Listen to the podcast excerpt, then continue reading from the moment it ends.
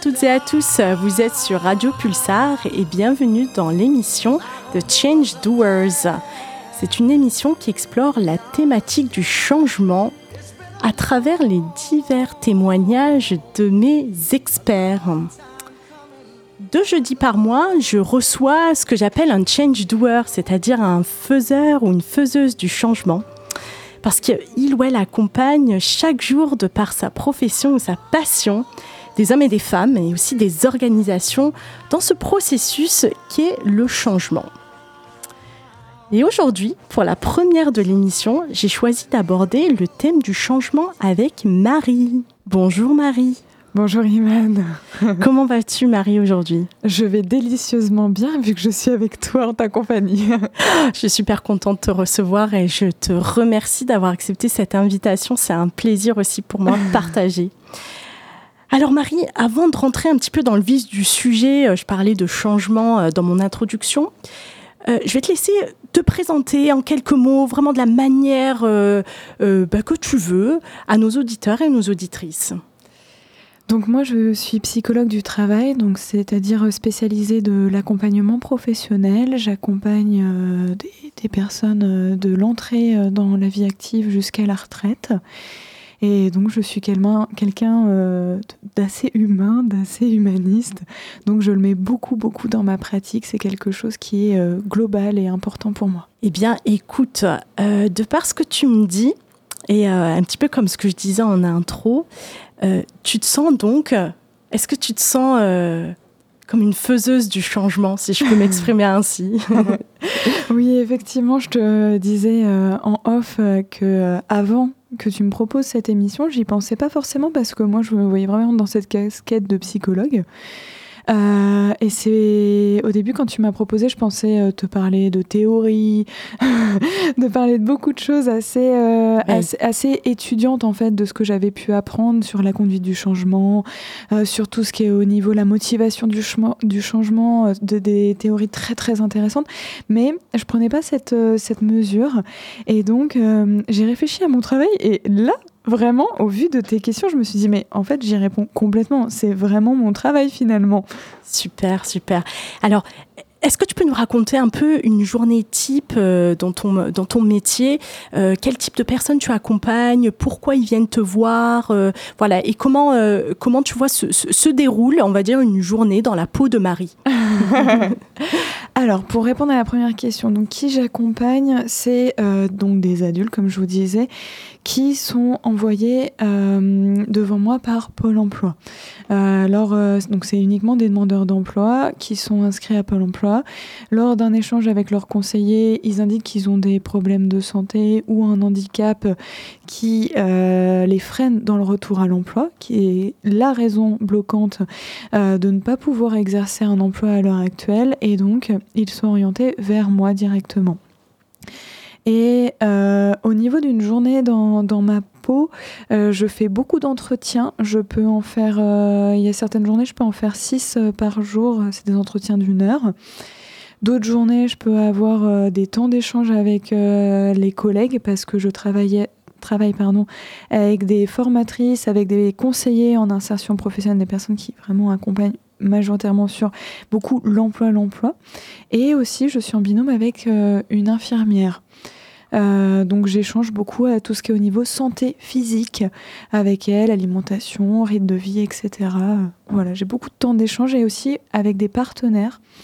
euh, comme les conseillers Pôle emploi, euh, comme des personnes de Cap emploi, des personnes qui travaillent au centre Henri Laborie pour nous proposer, pour euh, faire des partenariats pour la prise en charge des personnes au niveau peut-être des fois plus psychiatrique. voilà, beaucoup de choses comme ça. Très bien. Donc, tu, tu nous expliquais en, euh, que les, le type de personnes que tu accompagnes sont souvent des personnes qui sont euh, donc en demande d'emploi, en peut-être aussi en reconversion professionnelle pour certains. Ouais, oui, exactement. C'est beaucoup de personnes qui, sont, qui ont besoin de cet accompagnement pour être reconstruits. Donc il y a cette reconversion professionnelle qui est en réflexion. Des fois, c'est quelque chose de posé, définitif, euh, le projet euh, est bien clair, et des fois, c'est pas du tout le cas. Ils ont besoin d'y être accompagnés. Donc c'est vraiment tout un... Et puis des fois, c'est aussi euh, de gros changements au niveau mode de vie, rythme de vie qu'on va pouvoir accompagner. D'accord. Donc concrètement, en fait, comment ça se traduit quand tu parles d'accompagnement euh, Donc euh, ces personnes viennent te voir et quels sont en fait toi en termes de psychologie, je dirais, euh, les outils que tu utilises pour pouvoir en fait les, les, accompagner. Donc si on a par exemple une personne qui a un fort handicap ou, ou qui est en reconversion professionnelle, peut-être aussi tu as des personnes qui ont fait des burn-out ou euh, voilà mm. qui, ont, qui sont en santé mentale fragile. Voilà, quels sont ces outils que tu utilises pour pouvoir chaque euh, évidemment, il y a, chaque, cas est différent, mais voilà. Qu'est-ce que tu as dans ta boîte à outils, en fait, pour pouvoir les accompagner, si je puis dire ainsi? Alors, toutes les personnes qui sont devant moi euh, ont une santé euh, mentale fragile. C'est assez rare, honnêtement, que j'ai pas une personne qui ait besoin justement d'être revalorisée, d'être voilà, d'être de reprendre confiance en elle. Et donc au niveau de ma boîte à outils, euh, moi déjà je personnalise beaucoup en fonction des, personnes, des profils, ça c'est indéniable, vraiment c'est la, première capacité à avoir de pouvoir s'adapter et de personnaliser en fonction de la personne. Ça permet qu'elle soit vraiment à l'aise, qu'elle puisse vraiment pouvoir, euh, comment dire, euh, s'imbriquer, s'impliquer, se sentir bien dans le parcours que je lui propose. Bien sûr, Parce que, ah oui, j'ai oublié de te le dire, c'est un parcours qui peut durer, euh, un accompagnement qui peut durer jusqu'à six mois et qui euh, dure minimum quatre mois. Euh, le premier mois, c'est le temps où la personne a les trois rendez-vous, donc un avec moi, un deuxième avec l'infirmière et un dernier avec moi, où elle me dit oui ou non si elle veut l'accompagnement. Si elle ne veut pas, il n'y a pas du tout de souci. Moi, je fais un mail vraiment clair et de pouvoir bien la orienter auprès de Pôle emploi parce que vraiment, on travaille beaucoup sur la base du consentement parce que ça a été beaucoup des personnes qui, où leur consentement n'a pas du tout été pris, été pris en compte, où elles n'arrivent même pas elles-mêmes à conscientiser ce qu'elles veulent, ce qu'elles veulent à certains moments. Elles se laissent complètement, euh, voilà, euh, euh, noyer en un sens. Des fois, c'est naviguer, mais des fois, c'est noyer. Tout à fait. et donc, ensuite, au niveau des outils, euh, donc moi, je mets beaucoup forcément en, place des outils d'entretien, de l'entretien beaucoup euh, euh, semi-directif, comme on peut l'appeler. et quand j'ai besoin pour pouvoir vraiment acter les choses, avoir les choses posées sur le papier, et aussi que la personne puisse prendre conscience de ce qu'elle de ce qu'elle attend, de ce qu'elle désire, dans quelle situation elle est, je vais pouvoir lui faire passer par exemple des questionnaires d'intérêt sur euh, qu'est-ce que je veux au niveau du domaine professionnel, qu'est-ce qui m'intéresse. Et là, ça va pouvoir finalement, au fur et à mesure, faire un peu euh, la technique de l'entonnoir et aller vers certains métiers de manière un peu plus précise. Il y a aussi des questionnaires au niveau, euh, alors j'appelle ça questionnaire, c'est pas quelque chose de vraiment très poussé, mais c'est pouvoir vraiment, euh, pouvoir euh, vraiment, comme je te dis, poser par écrit les choses et qu'elle-même elle ait ce document après et que la réflexion puisse continuer parce que moi en entretien individuel je la vois à peu près toutes les trois semaines. Donc c'est important, c'est autant un temps de pouvoir amener cette réflexion de ces trois semaines, c'est nécessaire. Et en même temps, il faut, faut, se garder de la matière entre les, les deux rendez-vous avec moi. Et, donc, il y a des, questionnaires où elle peut euh, donc euh, noter euh, les conditions de travail qui sont admissibles pour elle, l'environnement de travail qui est admissible pour elle, c'est-à-dire au niveau des relations avec les collègues, au niveau du rythme de travail, les rythmes horaires, les relations hiérarchiques. C'est vraiment des relations, des réflexions pardon, qui sont à, à poser et à pouvoir déterminer. Euh, et euh, alors, pour revenir sur ta question juste avant, si tu veux que je te détaille un petit peu l'accompagnement, parce que j'ai l'impression que, Absolument. si je te parle pas trop du travail que je fais en binôme avec l'infirmière et avec les conseillères en insertion professionnelle, on manquera de, matière. Tout à fait. Ouais, ouais, J'allais y venir justement de sur oh. cette équipe, tu vois, avec laquelle tu, tu travailles, tu composes. J'imagine que vous voyez régulièrement pour traiter certains sujets, certains dossiers. Est-ce que voilà et, euh, et, voilà et comment se comment se comment se, se matérialise en fait euh, cette, euh, ces échanges entre vous? Qu'est-ce que qu'est-ce qui se décide? Et surtout en fait voilà comment vous comment vous travaillez en fait conjointement mm. avec avec les l'infirmière, l'infirmier et le conseiller Pôle Emploi? C'est bien ça? Complètement, exactement. Donc vraiment c'est c'est un travail de complémentarité qui est absolument nécessaire, vraiment. c'est tellement précieux et, et en plus des fois moi je suis confrontée à des situations où les personnes sont vraiment dans un gros gros mal-être. Euh, j'ai eu plusieurs personnes qui, euh, bah, en fait, euh, comment dire, je les sentais tellement fragiles au point que j'ai contacté les urgences psychiatriques en fait. Il y en a un, il n'est pas venu pendant un mois et demi. J'étais vraiment inquiète pour lui. je me suis permise, alors chose que je ne fais vraiment jamais, mais c'était tellement quelqu'un d'isolé avec des, des grosses problématiques de santé, c'est-à-dire alcoolisme. Euh, euh, que je me suis permise d'aller lui mettre une lettre, euh, la lettre de son planning, en disant bah, et redonner mes coordonnées, etc., lui redire qu'on est disponible dans sa boîte aux lettres. Ah Alors il, habite à 5 minutes de, de mon bureau, donc c'est pour ça c'était beaucoup plus simple. Mais vraiment c'était quelqu'un pour qui je m'inquiétais beaucoup.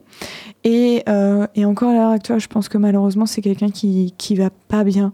Mais je crois que c'était vraiment nécessaire qu'on puisse l'accompagner à ce moment-là parce que quand il est revenu me voir, et voilà, il m'a expliqué clairement que le, plan euh, du suicide avait été envisagé et que la seule raison pour laquelle il n'avait pas mis feu à son appartement, qui s'était pas fait brûler à l'intérieur, c'est qu'il y avait, bah, il était en appartement et donc il y avait des familles autour de lui et qui voulaient pas donc amener cette un incident. Ah ouais, ouais. c'est pour te dire euh, le, niveau de, euh, c'est pas pour moi que je l'ai pas fait, c'est pour ne pas mettre en danger d'autres personnes. Tout à fait. Voilà. Tout à fait. Mm. Donc c'est pour ça que c'est important quand même de pouvoir avoir euh, ses collègues parce que même si, alors même si j'aime pas trop euh, ramener ça à mon âge, mais je suis quand même une jeune professionnelle. Uh-huh. Euh, c'est mon début de carrière, donc faut quand même se faire, voilà, le, une bonne euh, carapace et surtout euh, rester humain et en même temps avoir une vraie prise de recul pour pouvoir continuer à accompagner dans de belles conditions, dans des conditions optimales.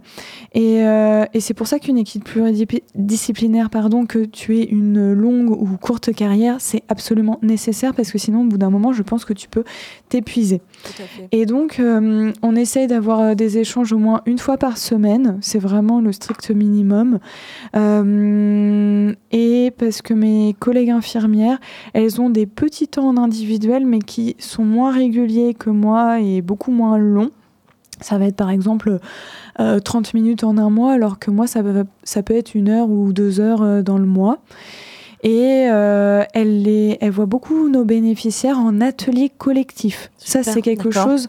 Nous, en fait, on fonctionne beaucoup dans cette dynamique de la complémentarité. Donc, il y a la complémentarité infirmier euh, psychologue, donc santé euh, psychologique, santé mentale et santé physique, donc pour amener à une meilleure santé de manière globale, et des temps en individuel et des temps en collectif, parce que c'est nécessaire de pouvoir se recentrer sur soi, prendre confiance en soi, pouvoir digérer certaines choses et les partager à la psychologue ou à l'infirmier dans les temps individuels, et en même temps de pouvoir se resociabiliser, sortir des fois de cet isolement, mais aussi même se faire du bien à échanger avec des personnes qui ont les mêmes problématiques ou les mêmes questionnements des fois que nous. Donc le collectif, il est vecteur, il est absolument nécessaire et on essaie de faire des petits groupes de 8-10 personnes, grand maximum 10, pour amener à ce que chacun ait sa place, son moment de parole pendant euh, et en même temps euh, qu'il y ait une bonne ambiance, forcément. Super. Donc vraiment, moi, je, je, sens dans ce que tu dis, cette, cette vraiment, tu, tu le disais souvent, cette complémentarité, c'est un soutien aussi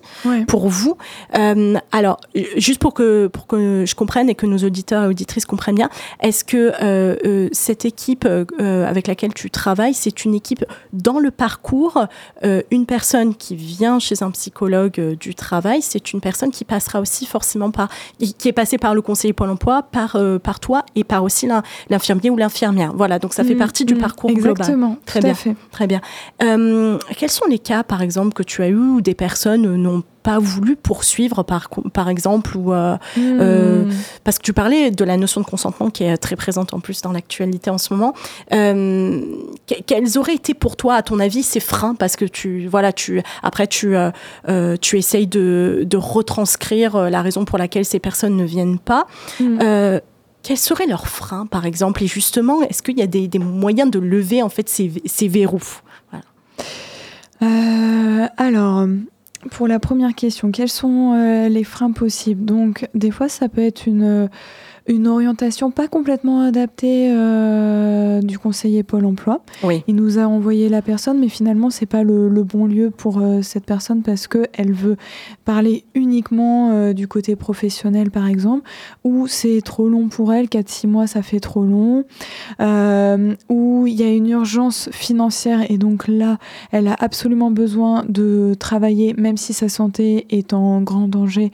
Donc en fait, finalement, après réflexion, elle va quand même prendre le premier travail euh, venu et moi je vais pas avoir de temps pour enfin elle va pas pouvoir me donner du temps pour que je puisse l'accompagner. Donc ça, ça peut être ça. Euh, ça peut être aussi le fait que la personne vient au premier rendez-vous, elle n'a pas été informée qu'elle avait un rendez-vous avec un psychologue. Donc ça peut être soit qu'elle le veut pas, soit souvent, dans 99% des cas, je pense, c'est que hum, malheureusement, on a beaucoup d'a priori sur qu'est-ce que c'est un psychologue. On en est souvent beaucoup inquiet. Euh, on a peur euh, que ce soit une personne qui nous remue tellement qu'on, en fait, on, on, préfère ne pas y aller plutôt que d'essayer de tenter cette, cette aventure ce changement. Oui, oui. et, euh, et aussi, d'autres fois, c'est des personnes qui. Euh, ça m'est arrivé très, très rarement, c'est une seule personne. Je pense que c'était vraiment une personne qui aurait eu besoin de cet accompagnement. Mais euh, malheureusement, il a travaillé dans. Malheureusement ou heureusement pour lui, il a travaillé dans le domaine de la formation. Oui. Dans le domaine où il formait des personnes à, à différents métiers. Et donc, c'est une personne qui a une comment dire, qui met en avant une très forte confiance en lui, même si j'ai senti de, de fortes euh, cassure à l'intérieur.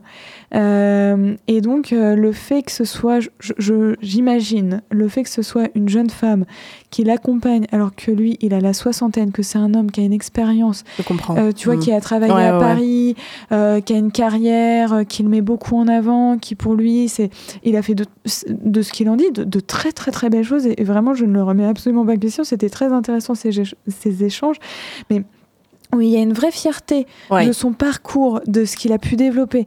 Il me disait qu'en fait, il était un génie euh, de tel ou tel domaine, qu'en gros, à chaque fois, il excellait et eh ben en fait c'était absolument impossible je pense euh, au niveau de, de son estime de lui-même de pouvoir être accompagné par moi et de pouvoir accepter ce parcours et de dire oui je suis en vraie souffrance et en vraie difficulté. Donc il y a eu ce barrage qui a été mis tout de suite et même corporellement ça se sentait. C'était quelqu'un quand il me parlait et que je, je lui proposais l'accompagnement qui devenait rouge où il y avait quelque chose qui se gonflait en lui qui se tendait tu vois, c'est vraiment, c'était physique aussi. Ouais, on a l'image là, j'ai l'image de la personne qui, a, qui se sent tellement mal, en fait, il y a, y a, quelque chose qui a envie d'exploser à l'intérieur, en fait. Et on peut pas les, le dire, le dire. Donc c'est vrai que des fois, mon âge, euh, c'est mon âge et le fait que je suis une femme, c'est un avantage, parce que il y a certaines personnes qui m'ont dit qu'ils étaient rassurés euh, d'échanger avec euh, voilà, une psychologue qui était plus jeune, parce qu'ils s'imaginaient le stéréotype de la personne soixantenaire, même même si euh, c'est malheureusement de l'agisme en fait, ça c'est vraiment de la discrimination honnêtement. Euh, et donc euh, certaines personnes sont, voilà sont, sont, heureuses de pouvoir échanger, heureux et heureuses de pouvoir échanger avec moi.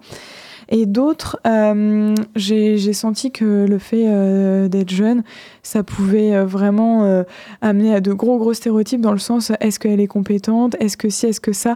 Il y a beaucoup de personnes et notamment j'ai j'ai remarqué des femmes de 50-60 ans qui me testent pour les premiers rendez-vous. Et ça, j'ai pu l'échanger avec mes collègues infirmières parce que ce qui est rigolo, c'est que beaucoup les psys, euh, parce que j'ai plusieurs collègues donc qui font le même accompagnement que moi, les psys, elles sont assez jeunes. On a euh, la trentaine.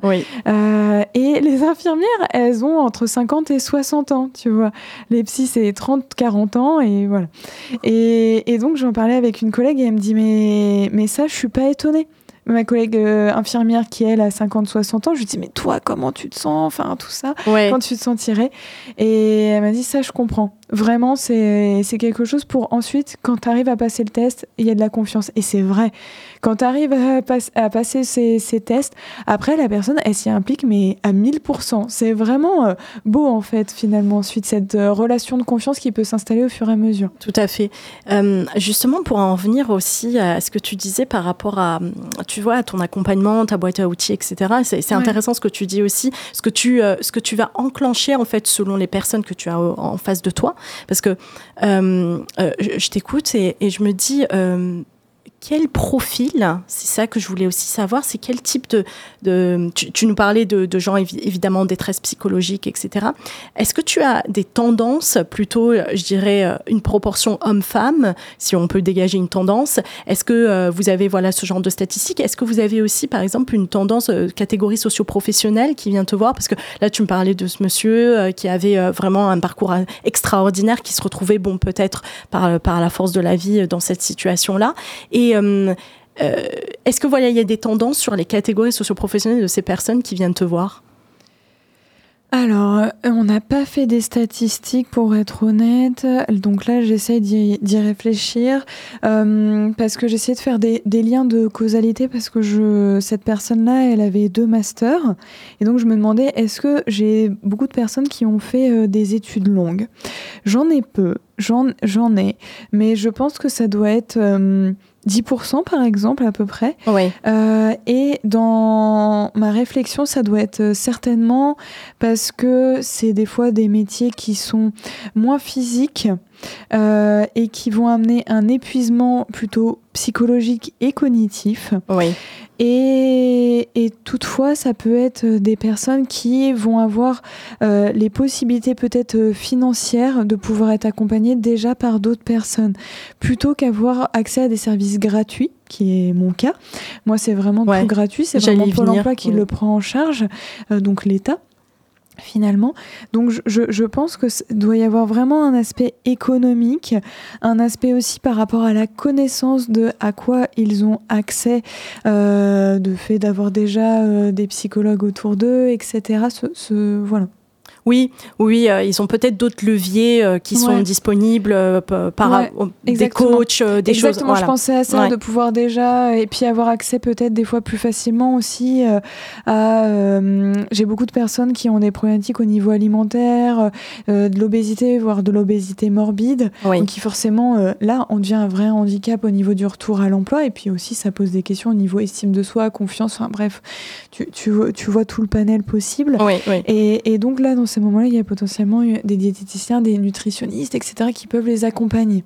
Très bien. Est-ce que justement, voilà, euh, tu, euh, c'était ma question aussi. C'était euh, donc outre les, les, les, infirmiers, infirmières et les, les conseillers Pôle Emploi mm. avec qui tu travailles. Est-ce que tu t'appuies aussi d'autres professionnels? Est-ce que tu les rediriges En fait, est-ce que vous avez une espèce d'annuaire en fait dans lequel vous avez des thérapeutes ou des professionnels sur bah, euh, vers lesquels tu les, euh, tu les orientes Complètement. Mm. Donc, je, euh, en plus d'ailleurs du conseiller Pôle emploi, moi, j'ai comme collègue dans, dans, mon entreprise des conseillères et conseillers en insertion professionnelle. C'est, comme je vous disais, vraiment des personnes qui travaillent beaucoup sur l'emploi. Donc euh, finalement, dans, dans, mon entreprise, enfin dans l'entreprise dans laquelle je travaille, il va y avoir euh, trois professionnels avec qui je vais travailler sur euh, cet accompagnement. Ça va être les autres psychologues, l'infirmier, enfin l'infirmière en l'occurrence, et la conseillère en insertion professionnelle. Et par rapport au réseau, donc on a un vrai panel de possibilités en fonction des besoins. Ça peut être les, des assistantes sociales, ça peut être donc les médecins traitants, psychiatres, tous les les médecins, les spécialistes. Euh, ça peut être également euh, la CPM pour pouvoir orienter les personnes euh, avec leur, leur liste, leurs contacts pour avoir des médecins. Euh, également, je vais pouvoir euh, des fois euh, aller à la CAF. c'est aussi les entreprises pour pouvoir faire des visites dans les entreprises. Oui. par exemple, là, dans un mois, je vais aller visiter la PEP à Smarv. C'est une entreprise dans l'insertion professionnelle qui voilà, permet aux personnes de pouvoir se réinsérer plus facilement. Euh, je vais aussi pouvoir, euh, avec des associations, des maisons de quartier, pour pouvoir euh, remettre du lien social, des fois peut-être du bénévolat, ou en tout cas des fois des loisirs dans la vie de la personne, de la culture, etc. Pouvoir axer là-dessus. Les épiceries, bon alors ça c'est un petit peu plus les assistantes sociales qui vont le relayer, mais je peux leur les informer sur les épiceries solidaires, tout ce qui est possible au niveau du secours secours populaire, les restos du cœur, etc. Et voilà, beaucoup de choses.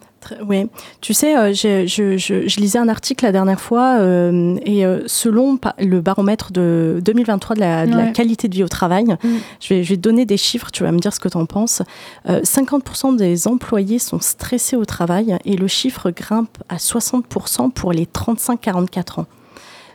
Qu'est-ce que tu en penses? Est-ce que c'est voilà la question, elle s'oriente sur. Euh, il y a un phénomène d'âge aussi. Euh, plus on, plus euh, tu vois, on avance dans l'âge et dans, on va dire, l'expérience professionnelle, plus il y a de l'épuisement.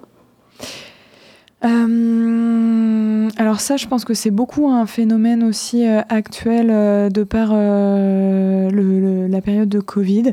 Et parce que j'ai justement aussi cherché des chiffres qui sont en lien avec ce que tu me dis. Parce que 19% chez 19% des 18-34 ans ont été en arrêt du travail. Les arrêts liés à la souffrance au travail ont bondi de 9% en 2016 à 19% en 2022 selon un baromètre du groupe mutualiste Malakoff euh, Humanis. Et donc c'est en lien vraiment avec euh, le stress dont, tu parlais. Euh, donc c'est beaucoup par rapport à la perte de, sens qu'il y a eu à la suite du Covid.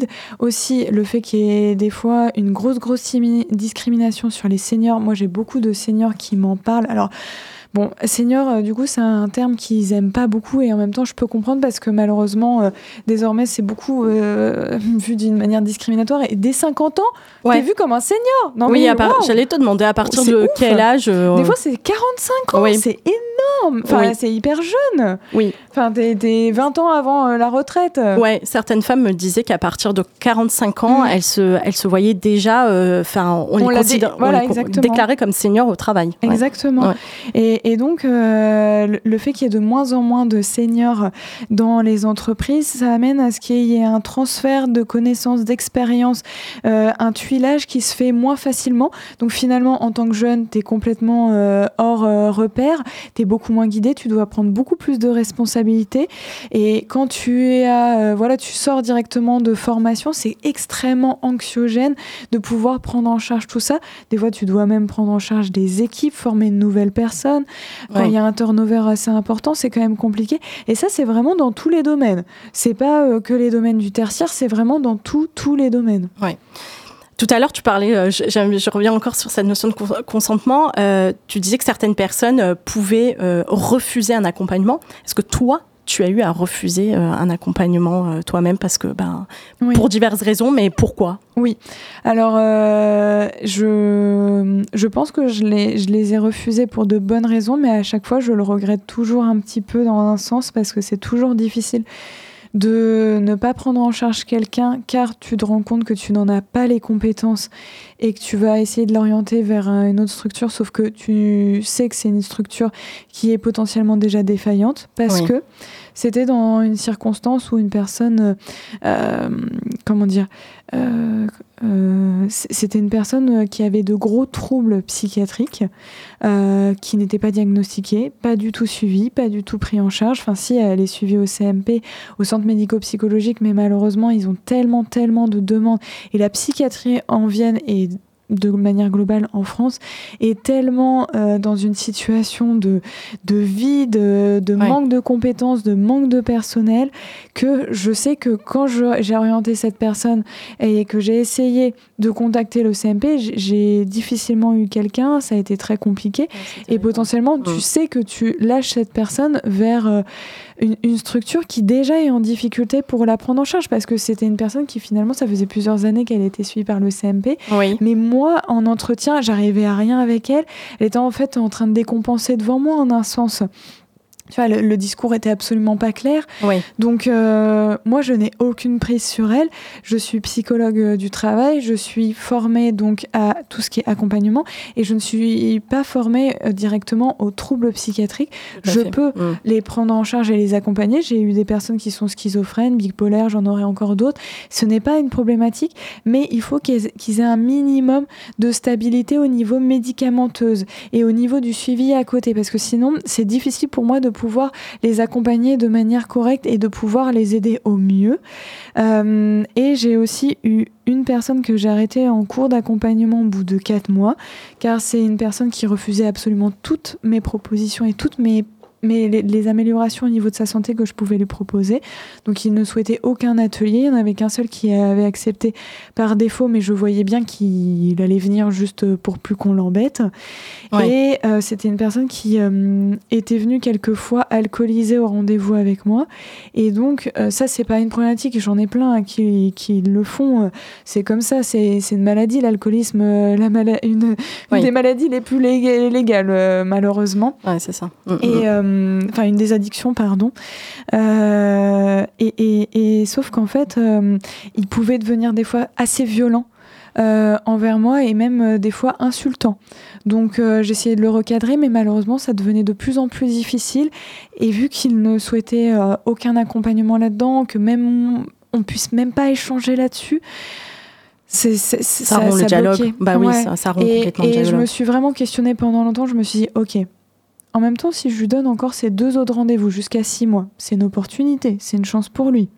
Mais je lui, en ai parlé à plusieurs reprises, que là, il commençait à sortir du cadre, que euh, là, il, voilà, c'était nécessaire. Enfin, tu vois, j'essayais de le recadrer, lui dire, bah voilà, si je, vous demande de, prendre conscience de l'engagement dans lequel vous vous êtes allé, c'est par consentement, hein, je vous ai pas du tout obligé au début, c'est ça aussi. Le consentement, ça permet vraiment de les responsabiliser en un sens. Et, donc, je lui avais dit à plusieurs reprises euh, que, malheureusement, euh, s'il y avait des choses qui, continuaient en ce sens-là, euh, eh ben on, allait, j'allais être obligée d'arrêter à, à 4 mois. et donc, je me suis dit, ben, certes, c'est une chance de pouvoir lui permettre de continuer jusqu'à 6 mois, et en même temps, est-ce que c'est pas accepter tous ces comportements? Ok, cette personne est alcoolique, mais est-ce que c'est pas accepter des comportements de violence et des comportements aussi où, où il fait le choix de, de, ne pas saisir les mains tendues que je lui propose. Tout à fait. C'est intéressant ce que tu dis, Marie. Euh, on va essayer de, parler, euh, on va faire une petite, euh, une petite pause musicale. On va essayer de parler juste après de, du cadre justement dont tu parles, que tu peux peut-être imposer dès le début aussi. tu vois, tu parlais aussi de violence, de menaces, d'insultes, etc. Et comment tu y fais face, voilà, si, tu as des personnes sur lesquelles t'appuyer aussi. Et, et, ce qui m'intéresse aussi de savoir, et les auditeurs et auditrices, je l'espère aussi, c'est de comprendre comment ça se passe d'une séance à une autre, puisque que tu es quand même sur des accompagnements longs de six mois. Mm. Enfin voilà, est-ce que euh, d'une séance à une autre, ils ont des devoirs, ils ont des activités à réaliser euh, Voilà, on reviendra là-dessus. Je sais que tu as euh, la, petite, la, petite, la petite contrainte, je dirais, ou le petit plaisir de l'émission, de l'émission, c'était te proposer de choisir une, une musique ou un extrait de film ou un, voilà, ça pouvait être ce qui, quelque chose qui pouvait t'inspirer. Et euh, tu as choisi euh, une musique. Euh, est-ce que tu peux nous en dire deux petits mots avant qu'on l'écoute? Avec grand plaisir. Donc c'est du groupe Is War qui a été créé en 2005 au niveau de Poitiers. C'est donc des artistes locaux et c'est des personnes que j'aime énormément. leurs musiques m'ont vraiment porté l'année dernière, justement quand j'étais en grand changement il y a un an suite à une rupture amoureuse. Et ensuite ça m'a beaucoup porté en décembre 2022 donc donc euh, il y a quasiment aussi un an, où j'ai démissionné de mon ancien emploi.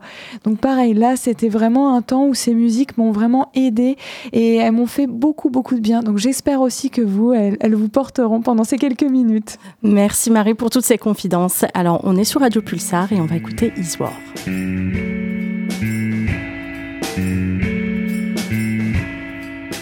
Oh, scared you, are you? future.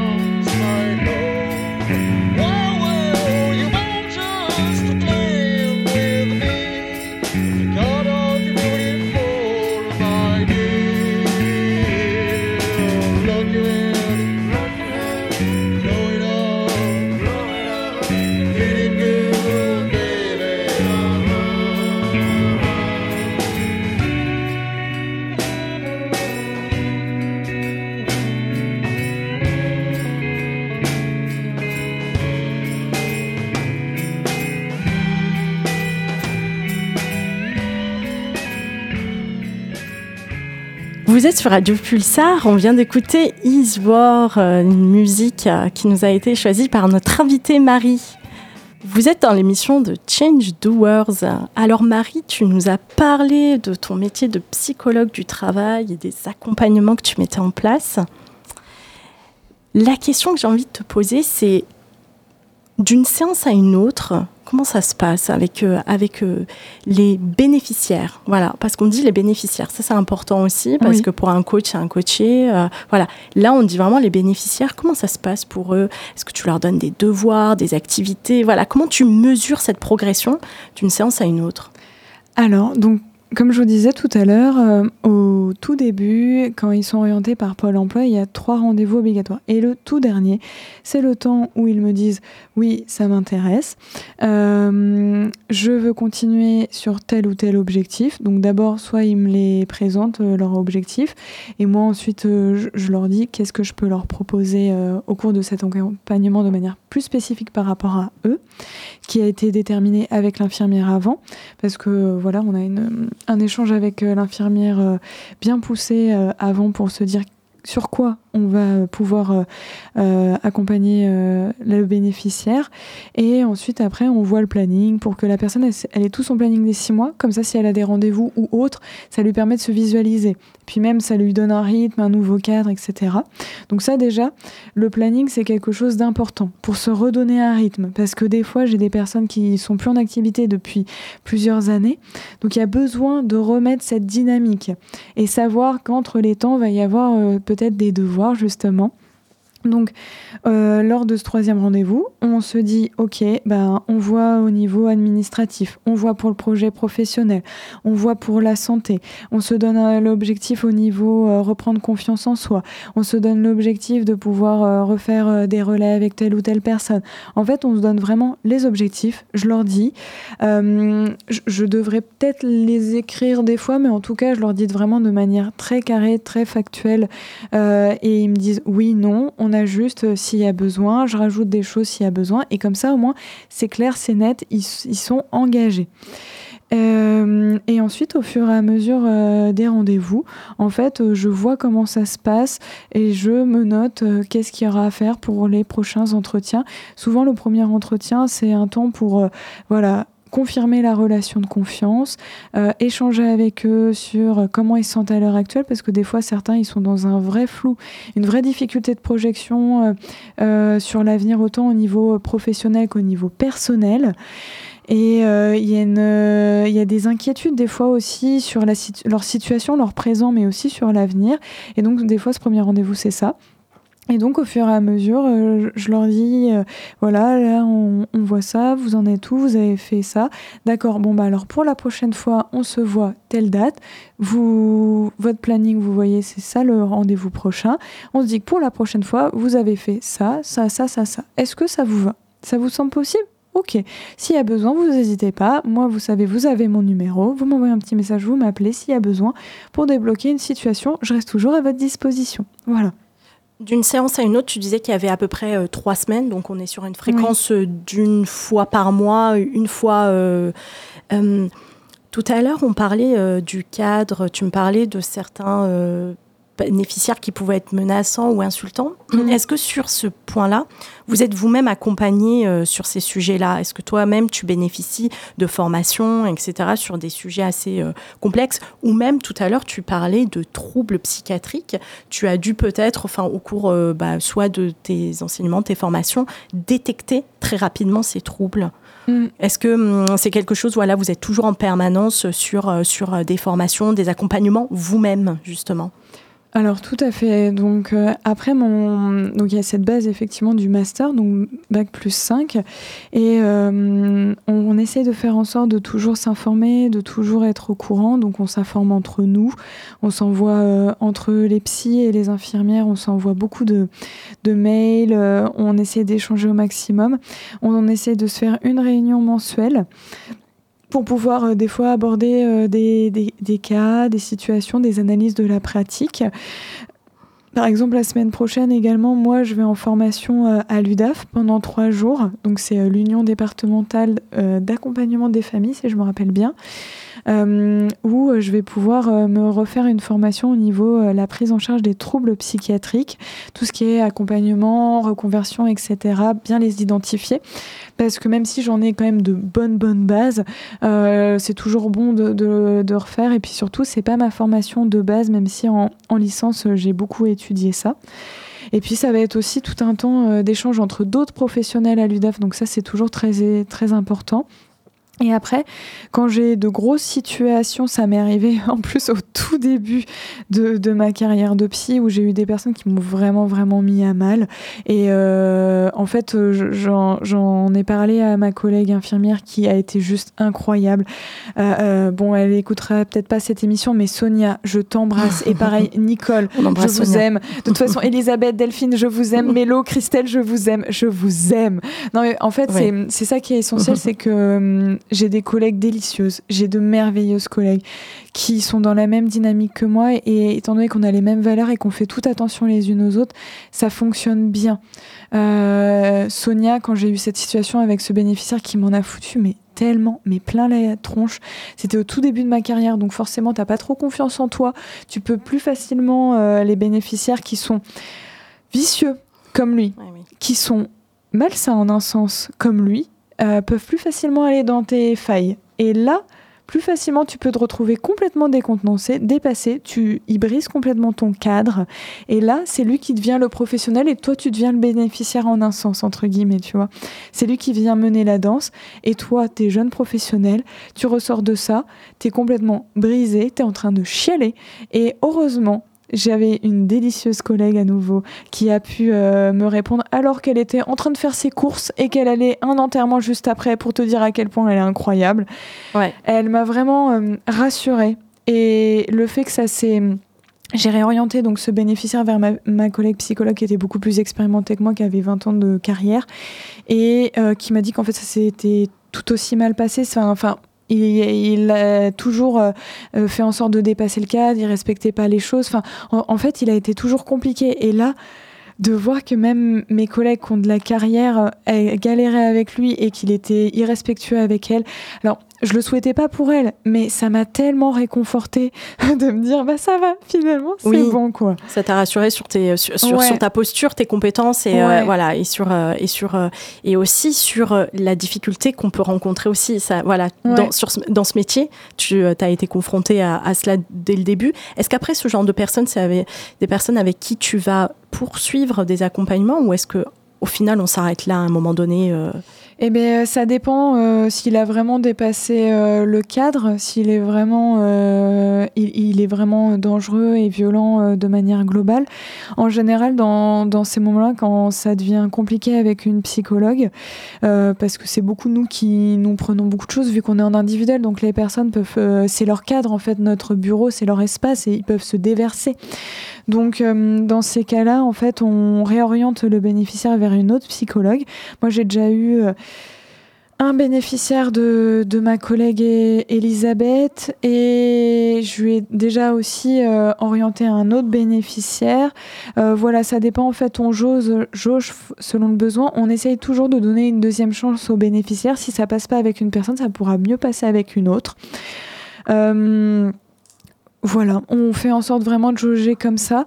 En fait, la vraie force dans tout ça, dans les équipes de manière générale, c'est ça, c'est l'équipe, le cœur, les valeurs, comment vous fonctionnez, comment vous pouvez être faire corps et amener un, un tout en fait dans cette équipe pour faire en sorte qu'il y ait un accompagnement vraiment euh, fort et vraiment enrichissant pour euh, pour tout le monde et surtout pour le bénéficiaire. C'est ça qui fait euh, qui fait fonction. Et ensuite, après, à côté, j'ai beaucoup de collègues euh, qui voient des psychologues euh, en libéral. C'est quelque chose qui est très très recommandé euh, pour toutes les personnes d'ailleurs de manière générale qui sont dans le social ou qui travaillent avec de l'humain parce que c'est des situations des fois très très difficiles auxquelles on peut être confronté. Mais malheureusement, ça c'est quelque chose qui n'est pas pris en charge par l'entreprise alors que souvent on, le fait pour parler du travail.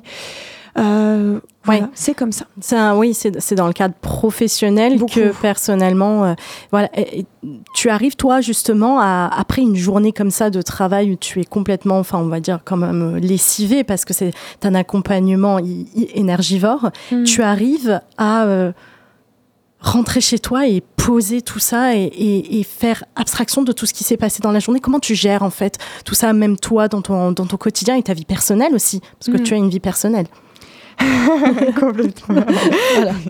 Euh, euh, je, je, pense que ça a beaucoup, bah, comme tout le monde, ça évolue beaucoup en fonction euh, des périodes de notre carrière en fonction de notre vie aussi, de comment euh, certaines certains moments dans le travail peuvent nous renvoyer à des situations personnelles.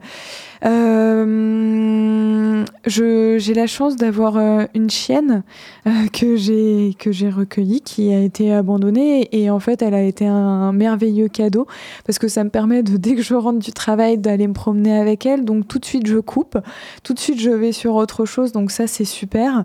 je peux aller me promener dans un endroit un peu plus vert de Poitiers, un peu plus sympa de Buxerolles par exemple. Et euh, il y a des fois des situations où... Alors moi, je fais partie de ceux qui n'arrivent pas à complètement couper. Je suis toujours euh, un peu des fois à certains moments en réflexion, mais c'est pas quelque chose qui va être ennuyant et qui va euh, m'amener par exemple des troubles du sommeil, des troubles de l'appétit. Enfin, c'est pas quelque chose qui va amener un épuisement dans mon quotidien j'y pense comme ça, comme je peux penser des fois au bénévolat, Radio Pulsar, ce que je fais ici, enfin voilà. Alors que je suis plus à Radio Pulsar. Voilà, ça peut être euh, des réflexions. Euh, je fais en sorte euh, tout simplement de, de, prendre ce recul nécessaire. les gens déposent beaucoup de choses sur moi. C'est absolument nécessaire, c'est le travail d'un psychologue. Sinon, ça peut pas fonctionner. C'est leur temps pour eux, aux personnes, de pouvoir se déverser pour pouvoir ensuite se sentir allégé quand ils sortent euh, de mon bureau. Moi, ce que j'essayais de faire à chaque entretien, c'est je commence en leur demandant comment ils vont. Au niveau de la santé, comment ça se passe Comment euh, ça Qu'est-ce qui s'est passé depuis qu'on s'est vu la dernière fois Si on peut avancer là-dessus. Je fais beaucoup une première partie sur santé physique, santé psychologique, et après on va au niveau professionnel. Alors je jauge selon les personnes. Il y en a certains, ils vont être que sur de la santé pendant tout l'entretien parce que ça c'est le gros blocage, et d'autres, euh, on va aller rapidement, plus rapidement sur le professionnel. Parce qu'il y a aussi des choses à pouvoir euh, digérer au niveau professionnel, des anciens emplois où il y a un deuil qui n'est pas fait, où il y a des colères, des rancœurs encore pour des ruptures de contrats qui ont été difficiles ou des, épuisements sur le long terme. Donc ça dépend vraiment. Et, euh, moi, je, je, je trouve que j'y arrive plutôt bien parce qu'en fait aussi euh, le fait de séparer ça doit être beaucoup en lien avec notre personnalité avec notre vécu comme je te dis aussi avec les événements du quotidien euh, essayer de ne pas s'en vouloir, essayer des fois de, déculpabiliser et s'enlever cette pression de dire bon bah en ce moment je suis plus ou moins fatiguée, j'y pense plus, le soir euh, c'est plus compliqué.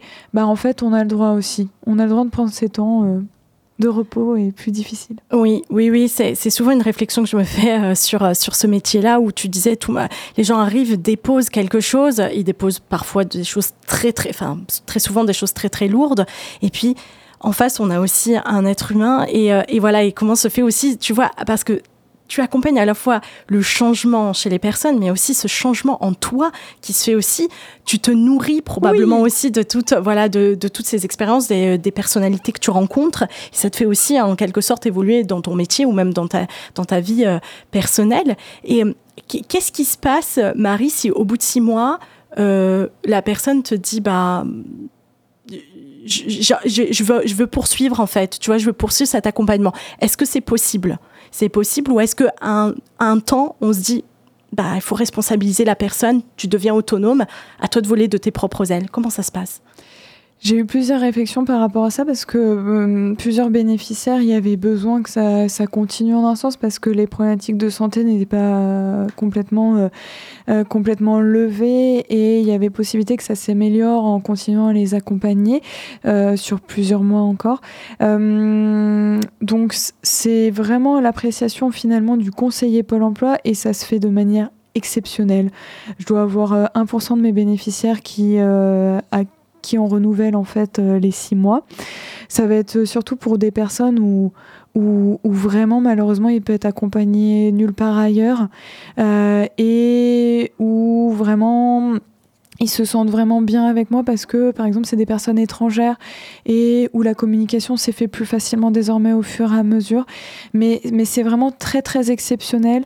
Euh, au début de ma carrière, j'avais euh, tendance à, à vouloir un peu plus prolonger les choses parce que je pense que moi-même, j'avais du mal à accepter le fait que tout ne s'était pas euh, amélioré, tous les objectifs n'avaient pas été atteints euh, au bout des six mois. Et en fait, ça, c'est quelque chose que j'ai hum, complètement, euh, moi aussi, travaillé. Complètement, tu as raison, dans le sens où moi aussi, je change et j'adore mon métier. C'est le métier qui me correspond. C'est vraiment un métier qui me correspond. C'est pour ça que j'ai la sensation que c'est pour moi un des, pour moi, un des plus beaux métiers du monde parce qu'il me correspond pour moi. Donc ça va. Et, hum, et, donc, c'est très très rare que les personnes sont renouvelées. Et oh, la raison aussi, c'est que c'est important, certes, de les responsabiliser, mais aussi de se dire, OK, cette page, elle a existé, elle se tourne. Maintenant, je vous envoie vers de nouveaux rivages, vers de nouvelles possibilités. Il y a d'autres accompagnements qui sont hyper intéressants euh, à, Pôle Emploi, d'autres possibilités. Donc, des fois, je vais les orienter vers là. Des fois, on va travailler vers l'entrée en formation, le retour à l'emploi. En fait, c'est pour tout simplement se dire, cette page se tourne on vous a donné des outils, on vous a donné plein de choses, on vous a aidé. Gardez tout ça comme une vraie force. Je l'espère pour vous. Je vous, à chaque fois, le bilan, je leur souhaite tellement plein de belles choses. Et ensuite, après, bah, allez vers euh, ces nouveaux rivages. Parce que pendant les ateliers aussi, ma collègue, mes collègues infirmières partagent énormément d'outils que je retravaille ensuite en individuel, qu'on échange, qu'on essaye de reprendre au quotidien, que ce soit vraiment quelque chose qui, qui soit une plus-value à chaque fois je, je, je, suis admirative de cette interdisciplinarité, tu vois, de cet échange, cette connexion que tu as avec tes collègues, du fait que, euh, en fait, vous êtes, euh, vous êtes, il y a un lien assez euh, formidable entre entre vous qui fait que vous pouvez utiliser, interchanger des outils, récupérer les outils. Puis il y a une telle bonne communication de ce que tu me dis, une belle énergie qui fait que, en fait, au final, c'est une famille, une, famille dans laquelle ces bénéficiaires ont, la chance en fait de pouvoir euh, bénéficier de cet accompagnement et, euh, et de se dire que et de se dire qu'aussi ils ont aussi des, des, contacts uniques, des contacts privilégiés, euh, des interlocuteurs uniques. Ça c'est important aussi qu'ils puissent avoir en fait, bah, se dire voilà Marie, c'est la personne avec qui va m'accompagner pendant six mois. Est-ce que il y a eu des moments où, par exemple, euh, il, y a eu des changements, par exemple, de psychologue, parfois, euh, dans certains cas, qui font que ça peut dérouter euh, le bénéficiaire. Est-ce que ça peut arriver, ça aussi? Par rapport à quelles circonstances, par exemple? Par exemple, si à un moment donné, sur les, sur les six mois, tu as le sentiment que euh, cette personne a évolue vers vers un autre, vers, vers quelque chose d'autre complètement différent, tu peux peut-être l'orienter vers un autre psychologue ou une autre psychologue du travail ou ça arrive rarement quand même? Euh, en général, euh, dans ces cas-là, je vais plutôt les réorienter vers des partenaires euh, si par exemple il a besoin d'un accompagnement un peu plus euh, spécifique, je vais l'orienter vers, euh, vers les, services que propose déjà Pôle Emploi. Je vais continuer à accompagner la personne, mais à côté, je vais pouvoir ajouter ces services en plus. et j'ai pas eu ces circonstances-là où je sentais que, enfin, j'ai des circonstances où je sens que je manque de connaissances ou d'informations parce que, bah, en fait, on est quand même des sacrés couteaux suisses, donc faut être un peu partout. Donc forcément, je ne peux pas l'être à 100%, et ça, je le dis euh, très honnêtement, très honnêtement en personne. Euh, et, ça passe tout à fait sans souci. Euh, donc ça dépend. Mais c'est pas d'autres psychologues. Mes collègues à moi directement, non. Très bien.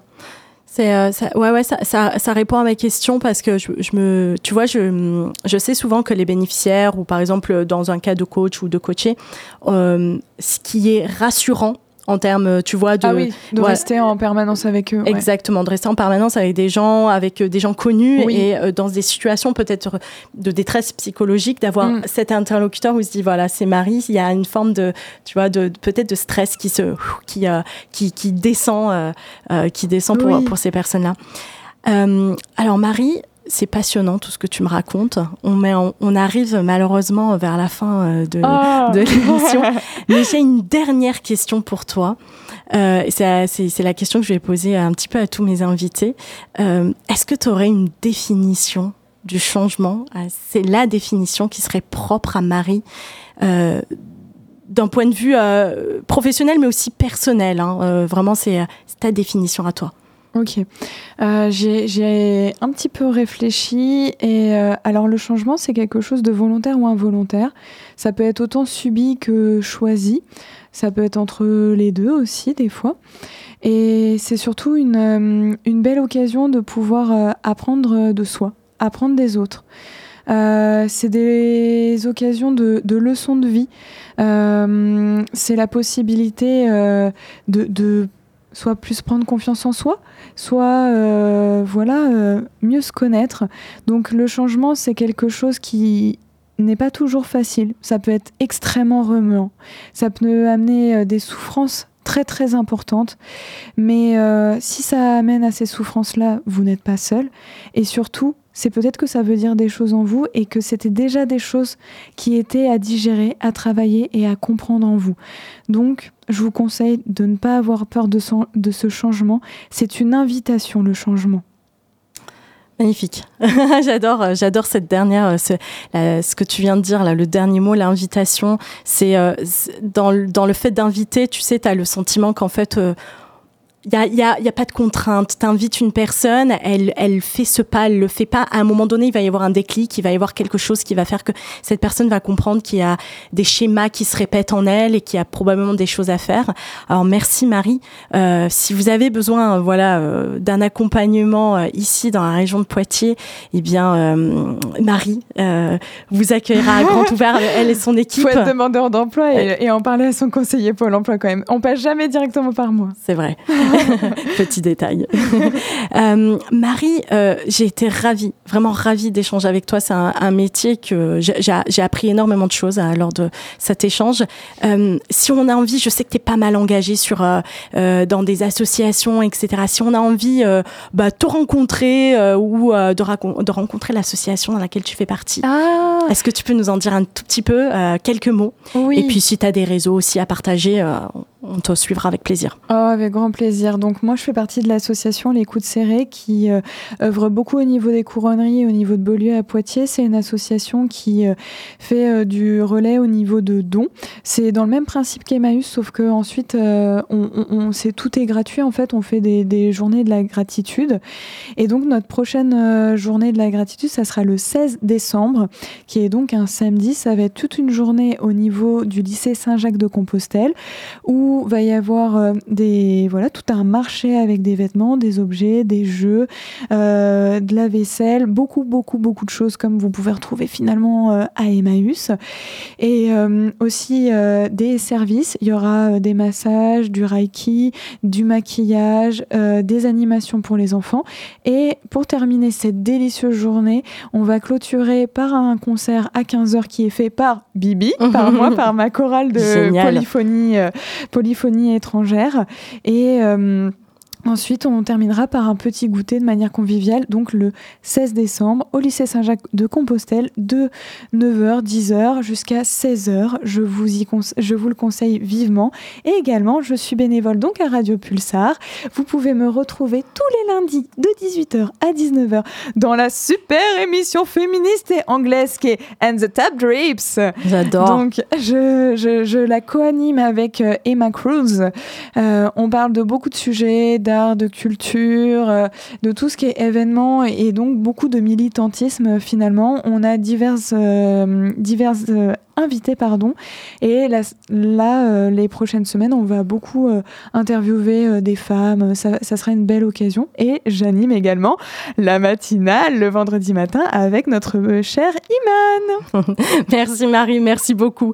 Bien, écoutez The Change Doers est terminé pour aujourd'hui. Moi, ce fut un plaisir en fait de, partager cette, cette, heure avec toi.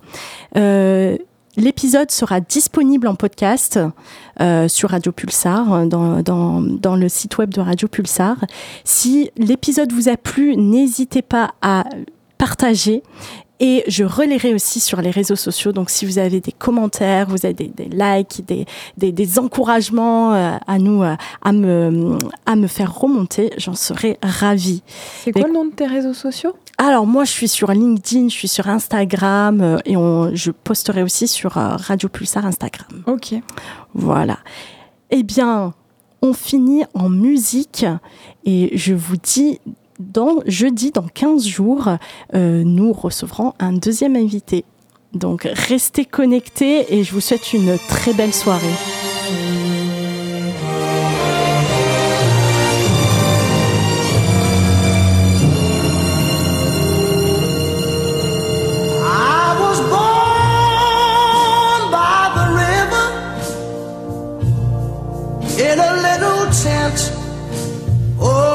Just like the river I've been running ever since. It's been a long, a long time coming, but I know a change gonna come. Oh, yes, it will. It's been too